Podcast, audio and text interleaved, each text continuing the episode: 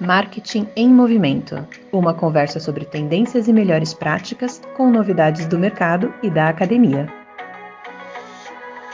Olá, bem-vindo ao Marketing em Movimento. Feliz Ano Novo, nosso primeiro episódio de 2022.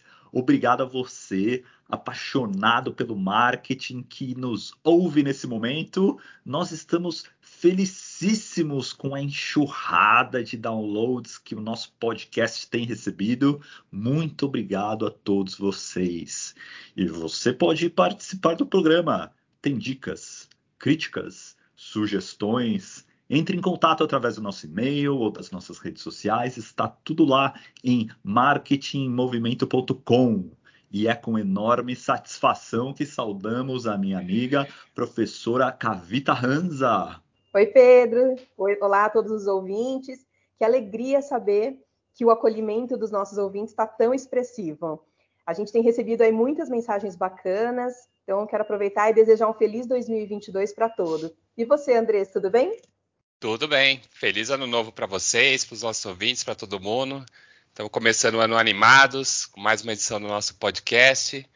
Vamos para frente, que esse ano vai ser incrível. E vamos começar, como sempre, com os nossos destaques que abrem o ano de 2022. Cavita, qual é o seu destaque? Pedro, meu destaque é uma reportagem da Bloomberg, que foi publicada em dezembro de 2021 e trata do que eles chamam de dark stores, que são as lojas escuras, numa tradução livre aqui, né? Que são uns mini armazéns que são focados em deliveries instantâneos são entregas que são feitas em menos de 15 minutos, geralmente de alimentos, coisas pequenas que a gente precisa em casa. Essas lojas, elas se espalharam numa velocidade mais acelerada justamente durante a pandemia, em especial nos Estados Unidos e na Europa. E a proposta delas é trazer ainda mais conveniência para os consumidores. Obviamente, porque entrega as coisas em 15 minutos, os produtos que você precisa para casa. Porém, o lado negativo que alguns especialistas estão apontando é o fato de que essa conveniência ela acaba esvaziando justamente as ruas e o comércio local. E isso acaba minando a vida em comunidade, reduzindo é, daí né, a, a interação social é uma boa reflexão aí para os gestores de políticas públicas, justamente para se pensar que tipo de comunidade a gente deseja construir, que promova tanto a, a conveniência, que é importante né, para os consumidores, mas sem que isso acabe erodindo a interação comunitária. Eu deixei aqui no nosso site um link para essa reportagem completa. Muito legal. Professor Andrés Veloso, qual é o seu destaque? Vamos lá, então. Meu destaque é para começar esse ano bem. É eu estava lendo essa semana o um relatório que a Euromonitor publicou com as 10 principais tendências globais aí de consumo. Então acho que é interessante para a gente começar esse ano pensando nisso, até para trazer uma reflexão do que vem por aí, né? Então, esse relatório que saiu no dia 18 de janeiro, ele traz assim, uma análise das questões que vão impactar o consumo e acho que uma das coisas mais interessantes é, desse relatório é que, ao analisar as tendências, você acaba entendendo que as pessoas, os consumidores e até a gente mesmo, né, tem transformado a nossa forma de pensar, o nosso papel, o que fazemos, o que, o que queremos e para onde vamos. É, então, existe um grupo de tendências né, dentro dessas que o relatório aborda, que eu entendo que são resultados já do, do que todos vivenciaram durante a pandemia. Por exemplo, o estudo identifica que os consumidores estão cada vez mais preparados para lidar com faltas de produtos ou das marcas preferidas quando ele vai lá na loja comprar. Né? É, isso tem acontecido porque todos os problemas de distribuição gerados pela pandemia, né, das cadeias produtivas, fizeram com que o sortimento da, do varejo, de forma geral, sofresse diversos impactos. Então as pessoas agora tão, estão mais antenadas em achar outras opções, ser criativas e procurar ah, alternativas aí caso ela não encontre o que, o que ela está procurando, né? Um segundo ponto que dá para perceber das 10 tendências é que as pessoas estão mais preocupadas com, com o meio ambiente, com o seu bem-estar e estão revendo assim valores, estilo de vida e objetivos, né? Isso acho que vem muito aí de um, de um, momento de reflexão que foi gerado pela pandemia e que fez, fez com que as pessoas começassem a pensar no seu papel é, na vida, na sociedade, o que elas querem, né?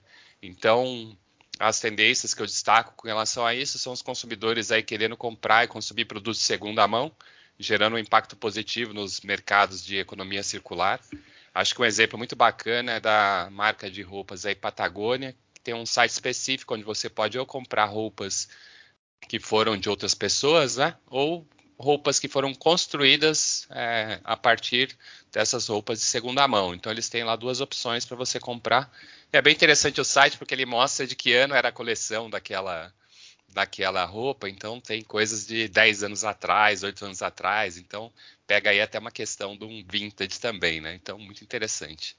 Acho que empresas como a Apple, Best Buy também têm feito isso, eles estão aceitando produtos na hora que você vai comprar o novo, então eles, eles é, coletam esses produtos, computadores, telefones, eles fazem uma, uma, um trabalho nesses produtos e colocam para serem revendidos, né? Então, acho que a gente tem muitos exemplos aí. Para fechar, acho que a IKEA também tem um espaço, um espaço nas suas lojas que é bem interessante no sentido que ela expõe os produtos de segunda mão que ela está vendendo, né? Esse que eles chamaram de Circular Hub. E acho que essa forma de, de apresentar os produtos é, com uma boa qualidade, né, tratados para serem é, recolocados no mercado, acaba sendo muito atrativo para os consumidores, né? Inclusive, a IKEA fez uma campanha muito interessante sobre a importância dessa economia circular e o comercial até foi eleito pela AdAge, que a gente estava comentando aqui, como um dos mais criativos de 2021. Vamos colocar o link lá no, no nosso site. Acho que vale muito a pena vocês darem uma olhada, porque o comercial é muito interessante. Muito legal. E o meu destaque é relacionado ao Super Bowl, que é a grande final do campeonato de futebol americano, que transmite os comerciais mais caros da face da Terra. Quem é de marketing, e muita gente que não é de marketing, dá muito mais valor aos comerciais que passam durante o Super Bowl do que ao jogo propriamente dito. Eu não só faço questão de assistir os comerciais durante a transmissão, mas eu assisto várias vezes depois, tento adivinhar se eles vão dar resultado ou não e acompanho para saber se eu acertei na minha previsão. Pois então, o assunto que repercutiu muito foi o anúncio da empresa Mars, que é dona das marcas M&M, Skittles, Snickers e todos aqueles chocolates e guloseimas, que comunicou que está fora do Super Bowl esse ano. Isso foi uma surpresa, porque eles vinham anunciando no Super Bowl desde 2010, com filmes que sempre foram impactantes e comentados. No dia seguinte estava todo mundo falando do comercial dos M&M's, por exemplo. Foi uma surpresa maior, se você considerar que eles são patrocinadores oficiais da NFL, a Liga de Futebol Americano. Eles já têm o direito de usar o nome da NFL e já fazem campanhas hoje com essa temática. Ano passado, muitas marcas tradicionais, que eram figurinhas repetidas nas propagandas do Super Bowl, não participaram por conta da pandemia, como a Budweiser, Coca-Cola e Pepsi, pois elas acharam que não tinha clima e preferiram dar uma segurada. Parece não ser essa a razão da Mars.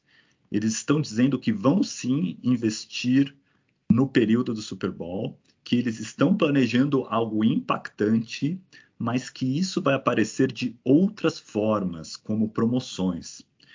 Isso me deixou muito curioso, porque dependendo do que eles fizerem e do resultado, isso pode fazer com que mais marcas abracem o movimento de arriscar com outras opções, outras ações, fazendo experiências, não necessariamente pagando uma fortuna pelo preço da TV.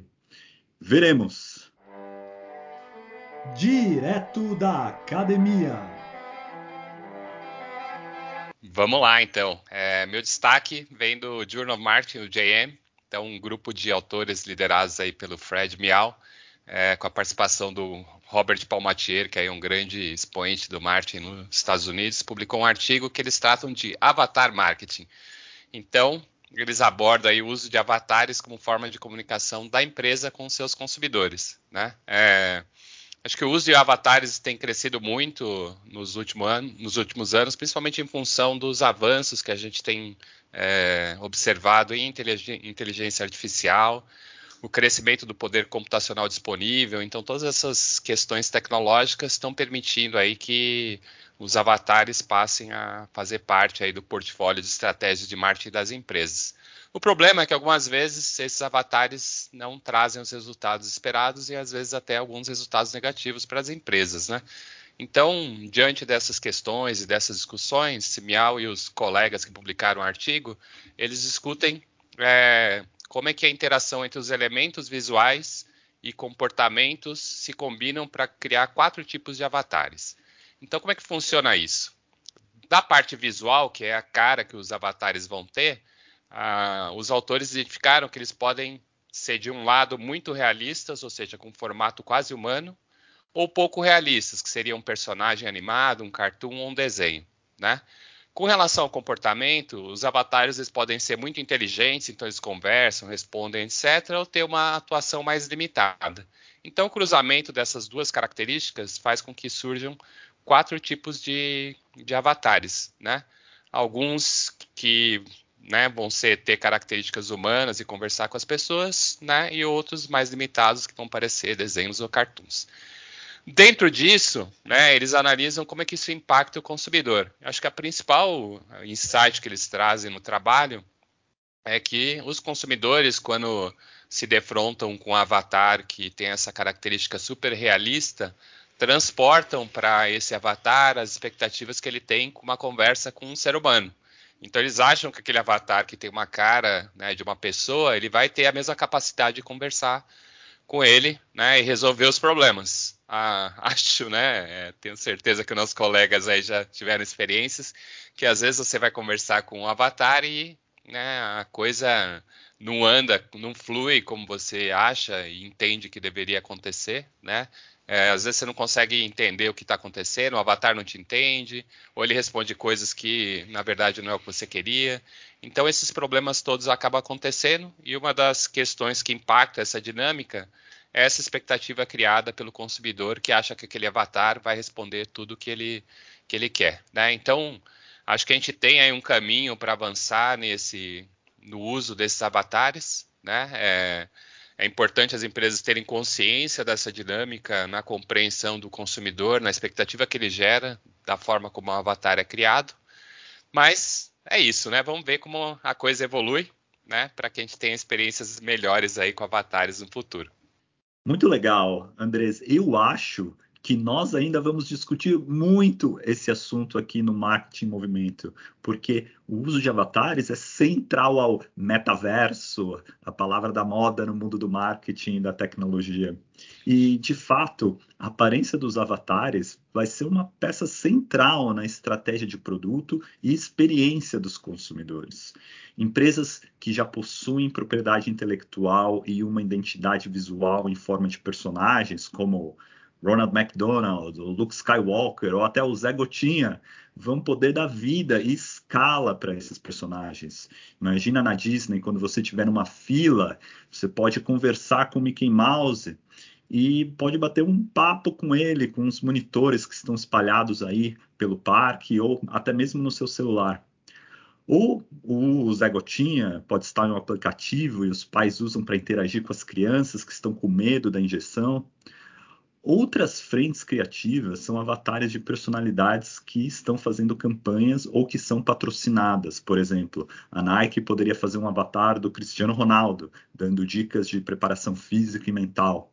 Ou uma operadora pode fazer um avatar de um Big Brother para uma campanha específica. E, finalmente, as empresas sem uma identidade visual estabelecida ou adquirida por contrato, o que vai ditar o visual do avatar serão testes e mais testes de performance com inteligência artificial. Da mesma forma que a gente hoje faz os testes AB para saber qual é o melhor criativo de campanha, as marcas vão testar diversas aparências de avatares, umas mais realistas, outras mais artísticas, e vão medir o impacto, vendo qual avatar gera mais interações, mais vendas, ou até usando câmeras e inteligência artificial para saber que tipo de emoção aquele avatar desperta nos consumidores. Ele deixa as pessoas mais felizes, mais à vontade, mais encantadas isso já existe, por exemplo, todo dia quando eu entro no prédio da Microsoft, tem uma câmera que me filma e tenta adivinhar qual é o meu humor. Se eu estou sério, se eu estou pensativo, apressado, tudo com base na minha expressão facial. E geralmente acerta, impressionante. Enfim, eu estou muito animado pois essa nova era de avatares será uma intersecção perfeita entre marketing e tecnologia. Eu achei bem interessantes esses pontos que vocês trouxeram, né, Andrés e Pedro. Para além deles, tem também algumas questões éticas envolvidas no uso de avatares. Um exemplo que nem é tão recente, foi de 2018, foi o assédio sofrido pela Lu do Magazine Luiza. Então, isso nos dá uma proporção do problema de assédio na sociedade né? Quando você tem até um avatar que nem é uma pessoa real e sofre com esse tipo de agressão. E como a própria Lu disse na época, né, uh, imagina pelo que passam as mulheres na vida real. As empresas também vão precisar pensar justamente nessas outras questões éticas. Aqui é só um exemplo, tem uma série de outras questões éticas aí para as empresas pensarem a respeito. Na Gringolândia.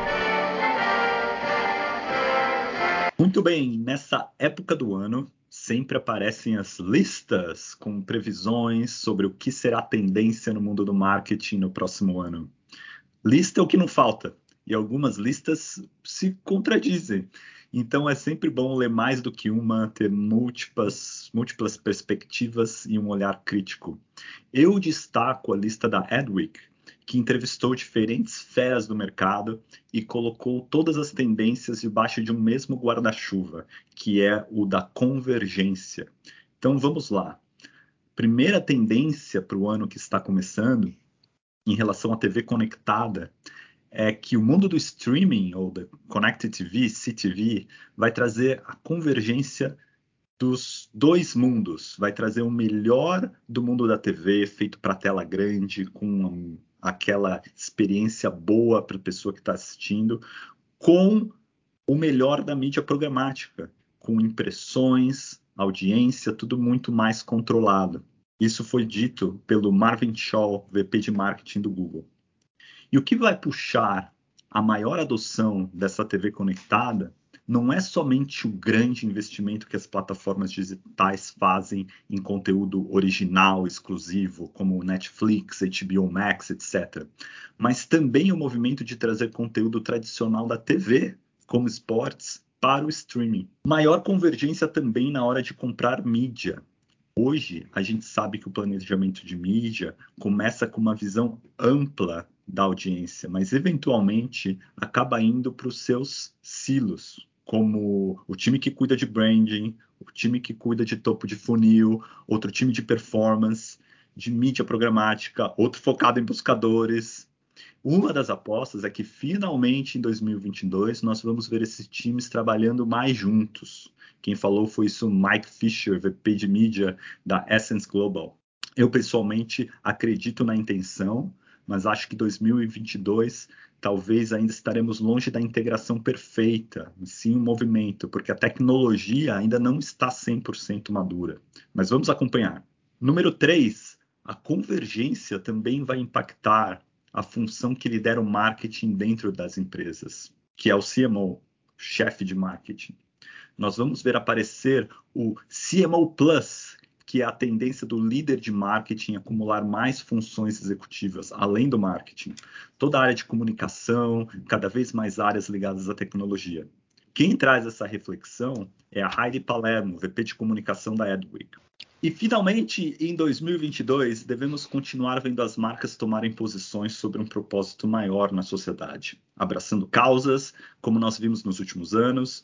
Isso segundo Erica Fight, fundadora da agência Fancy. O interessante é em que outra lista da revista Ad Age, com lições de 2021 para 2022, fala algo na direção contrária. Eles citam um estudo do Brunswick Group, com eleitores americanos, dizendo que apesar de dois terços dos CEOs falarem que sim, suas empresas têm que se posicionar diante dos desafios da sociedade em que vivemos, só um terço dos eleitores realmente ligam para isso. Segundo o estudo, a maioria dos eleitores está cansada de ver marcas com bandeiras de alguma causa, isso passou um pouco do ponto e que o público quer mesmo em 2022 que as empresas foquem em oferecer bons produtos. E aí, quem será que está certo? Boa, Pedro, essa é a nossa dúvida. Quem está certo? Alguns comentários aí sobre você falou. Acho que a primeira coisa aí para os nossos ouvintes, essa revista que você cita, a The Age, é muito bacana, traz coisas muito interessantes, né? Eu assino newsletter dele sempre traz coisas né, bem bacanas. Então fica a dica aí pro pessoal é, dar uma olhada no site, seguir a revista também. Segunda coisa, acho que você comentou aí do, das N plataformas digitais, Netflix, HBO Max, Hulu, Apple, né? A coisa está se multiplicando num nível que daqui a pouco a gente vai ter que comprar um agregador de, de streamings, né? E aí a gente vai voltar para a TV a cabo e aí vai ficar tudo de ponta cabeça de novo. Então esse mercado está muito confuso, né? Eu, eu, eu tenho assim sérias restrições de ficar assinando um monte de coisas, me revolto com isso. Mas voltando ao tema central do seu comentário, acho que a integração da tecnologia com as atividades de marketing com certeza é um caminho sem volta. Nos cursos de MBA e pós-graduação que eu e a Cavita coordenamos lá na FIA, esse tipo de discussão volta e reaparece toda hora, seja via professor, alunos ou nas palestras. Então está todo mundo tentando entender essa questão da tecnologia, dos dados e como tudo isso impacta a profissão da pessoa que lida com marketing nas organizações. Então você comentou aí do CMO Plus, né, o Chief Marketing Officer Plus. Daqui a pouco eu estou achando que a gente vai ter que ter o Professor Plus também, Cavita. E agora como vai ser isso, né? Estamos perdidos. Mas de qualquer forma, acho que né, é um desafio aí que todos teremos ao longo da carreira de estar sempre antenado com essas mudanças. Caso contrário, vamos ficar para trás. Professor Minus vai ser. Com certeza, Andrés. Isso é, vai ser importante o Professor Plus. É, Pedro, eu achei interessante essa discussão sobre o engajamento com as causas e os dois lados, né, as duas previsões diferentes. Eu acho que assim, as marcas mais ativistas, que elas se engajam e gostam de entrar nessas polêmicas, elas vão continuar com essa tendência. Né? É, e elas agora nem conseguem mais abandonar esse caminho sem desvirtuar o seu posicionamento já de mercado. Porém, eu, eu vejo que, de fato, não, não é a maioria dos consumidores que mostram esse desejo de que todas as marcas saiam se posicionando o tempo todo. Então, para outras marcas que não têm um histórico né, de um posicionamento forte em determinada causa, aí vai fazer muito mais sentido focar realmente no produto que elas oferecem né, e em como esse produto soluciona realmente aí um problema do consumidor. Marketing inclusivo, sustentável e ético achei interessante trazer dois materiais sobre insegurança alimentar e hábitos alimentares que são, de alguma forma, complementares. Um deles é uma reportagem publicada agora em janeiro de 2022 no New York Times, que é com a Sarah Menker, da Etiópia. Ela é fundadora da Grow Intelligence, que é uma empresa que usa inteligência artificial para prever tendências na agricultura global e os problemas que são associados aí à insegurança alimentar ela consegue prever, por exemplo, essa empresa, né, os preços da soja ou o impacto das mudanças climáticas em áreas de plantio.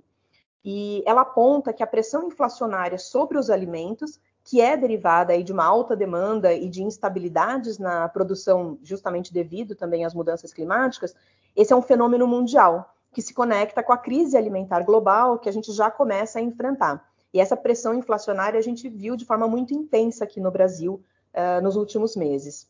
E a SAR ela aponta duas saídas possíveis: aumentar a produtividade no mesmo espaço de plantio atual ou aumentar o espaço para plantio, né, que seria, como ela própria destaca, uma segunda opção não desejável, uma vez que, em geral, aumentar a área para plantio passa por uma questão de degradação ambiental, destruição de florestas, etc.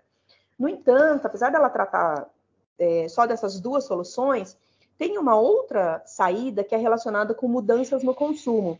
E isso nos leva a esse segundo material que eu comentei, que é o artigo do, de um autor chamado George Moskis, que, junto com outros autores, publicou em 2022 um estudo sobre comportamento, mudanças no comportamento relacionadas a hábitos alimentares. Esses autores, eles sugerem que mudanças nos hábitos alimentares, que podem justamente nos levar a estilo de vida, estilos de vida mais sustentáveis, eles, elas podem ser analisadas por meio da, de uma teoria que chama Life Course Paradigm. Seria paradigma do curso de vida, paradigma do curso de vida. Essa teoria trata do processo de adaptação pelo qual os consumidores passam, justamente para adotar novos hábitos alimentares são analisados os momentos T1 e T2, e o T1 é a ocorrência de algum evento significativo que leva a esse momento T2, onde você observa essa mudança de hábitos.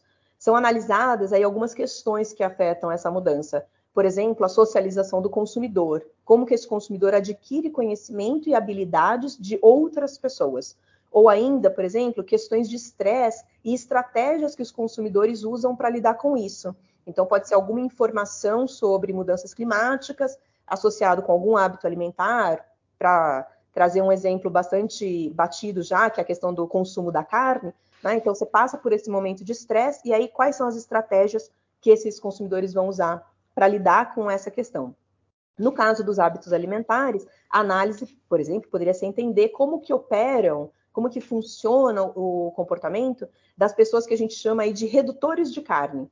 Podem ser os flexitarianos, é uma expressão usada para pessoas que apenas reduzem a quantidade de carne consumida ou a quantidade de vezes que consomem carne durante uma semana, ou ainda os vegetarianos e os veganos, que aí já são redutores de carne 100%. Né? Essa mudança, ela pode ocorrer por diferentes razões. Pode ser por uma preocupação com o meio ambiente, ou a preocupação com o bem-estar dos animais, ou até por restrições financeiras.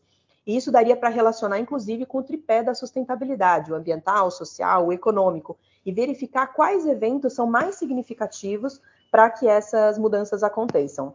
E eu vou deixar no, no nosso site tanto a reportagem como um TED Talk com a Sarah Menker e esse artigo que eu mencionei e que é de acesso público e aberto. Muito legal, Cavita. É, vou querer dar uma olhada nesse TED Talk, parece ser bem bacana. Né? É, acho que essa discussão sobre como os consumidores vão alterando seus hábitos, ela é realmente muito instigante, né? É, concordo com você, essa teoria do Life Course Paradigm é muito interessante, acho que ajuda muito a gente a entender não só essa questão que você trouxe, mas outras é, mudanças no comportamento da, das pessoas, né? Acho que as empresas poderiam fazer muito uso dessa teoria porque muitas estratégias de marketing poderiam ser construídas a partir da identificação de eventos que acontecem na vida das pessoas e que moldam o seu comportamento, né? Acho que isso é algo que pode ser muito útil para identificar novas tendências que estão emergindo, né? E fazer com que a empresa consiga atuar para potencializar, acelerar mudanças, né? Fico imaginando se alguém tivesse feito um estudo para identificar quais eventos numa, na vida da pessoa que leva ela a ser anti-vacina, acreditar em teorias da conspiração e todas essas coisas é, surreais que a gente tem visto aí nos últimos tempos, né? E acho que também seria interessante ver um estudo olhando como é que a pandemia, tudo que aconteceu, os eventos, estão fazendo que a população brasileira nas pesquisas eleitorais que estão sendo feitas, tenham escolhido um determinado candidato em detrimento ao outro, né? Acredito que muito do que está vindo aí nesse ano de 2022 tem a ver com isso, né? Os eventos que aconteceram durante a pandemia que solidificaram essa tendência eleitoral aí. Mas é algo aí que vamos ter que aguardar ainda alguns meses para ver como vai desenrolar. Mas muito legal esse, esse, esse tópico que você trouxe, Cavita. Eu acho que é muito bom prestar atenção no impacto que essa discussão tem para os profissionais de marketing em empresas da indústria alimentícia ou qualquer outra que dependa de insumos naturais. Um gerente de marketing de produto, por exemplo, tem que entender o impacto dessas mudanças climáticas e fazer a ligação com as mudanças no comportamento do consumidor. Por exemplo, hoje, da mesma forma que várias indústrias, como a automobilística, estão sofrendo com a falta de microchips no mercado, mudanças climáticas podem impactar a disponibilidade de matéria-prima, fazer variar muito o preço de commodities, impactando a margem ou o volume de vendas das empresas. Aí o estrategista de produto esperto pensa como vou diversificar os meus fornecedores e criar novos posicionamentos de produto para amarrar a estratégia e apresentar a novidade de uma forma que seja bem aceita para os consumidores. Vou dar aqui um exemplo. O Starbucks primeiro e depois talvez outros como a Nestlé fizeram isso muito bem com o café popularizando a ideia que café de lugares diferentes são especiais. Antes, café era só associado a uma marca. Ah, eu gosto do café do Ponto, eu gosto do café Copenhague. Mas agora as pessoas falam: hoje eu vou tomar um cafezinho da Uganda, pois geralmente eu tomo da Colômbia, mas hoje eu quero dar uma variada. E, claro, se puder associar essa diversidade geográfica com práticas sustentáveis de geração de renda para os pequenos produtores dos países de origem, aí pode até cobrar mais que 5 dólares no cafezinho, que todo mundo vai pagar e vai beber com gosto. Dica de quem conhece. E hoje temos a presença mais do que especial da Carolina Batista, economista formada na USP, pós-graduada em finanças, responsável pela área de Market Disruption em uma renomada empresa financeira conhecida de todos, expatriada, amante da metodologia ágil, tecnologia, inovação e, óbvio, do carnaval. Nós perguntamos a ela como as empresas podem inovar para se destacar em 2022? Bom, como as empresas podem se destacar inovando em 2022? Acho que o primeiro ponto parece meio clichê, mas é fazer o básico bem feito. Então, não tem mais espaço para as empresas que não estão comprometidas com a sustentabilidade ou com a responsabilidade social ativa realmente e coerente, porque cada vez mais os consumidores pedem isso e priorizam isso nas suas escolhas. É... Eu gosto muito de uma frase que fala que nós não competimos em indústrias e sim cooperamos em ecossistemas. Acho que esse é o futuro. Então, acho que a empresa que consegue se destacar vai ser aquela que consegue construir ecossistemas e alianças, parcerias para divulgar os seus produtos. E aqui quero citar alguns exemplos mais é, disruptivos, como foi o caso da Gucci, que lançou sua, suas bolsas no ambiente de gaming da Roblox e conseguiram se posicionar como, como uma marca que também está no ambiente virtual e na comunidade de gamers. Esse acho que é um dos exemplos de como se pode destacar, mesmo sendo uma empresa com marketing muito mais voltado ao ao luxo, né, ao topo da pirâmide, etc. Eu acho que cada vez mais essas alianças e parcerias fazem parte do, do novo mundo. Acho que é isso. Obrigada. Hoje nós estamos ficando por aqui. Por favor, mandem comentários através do nosso site Marketing Movimento, está todo lá. Você encontra todos os links para os artigos comerciais mencionados no programa e mande suas sugestões. Obrigado e até a próxima!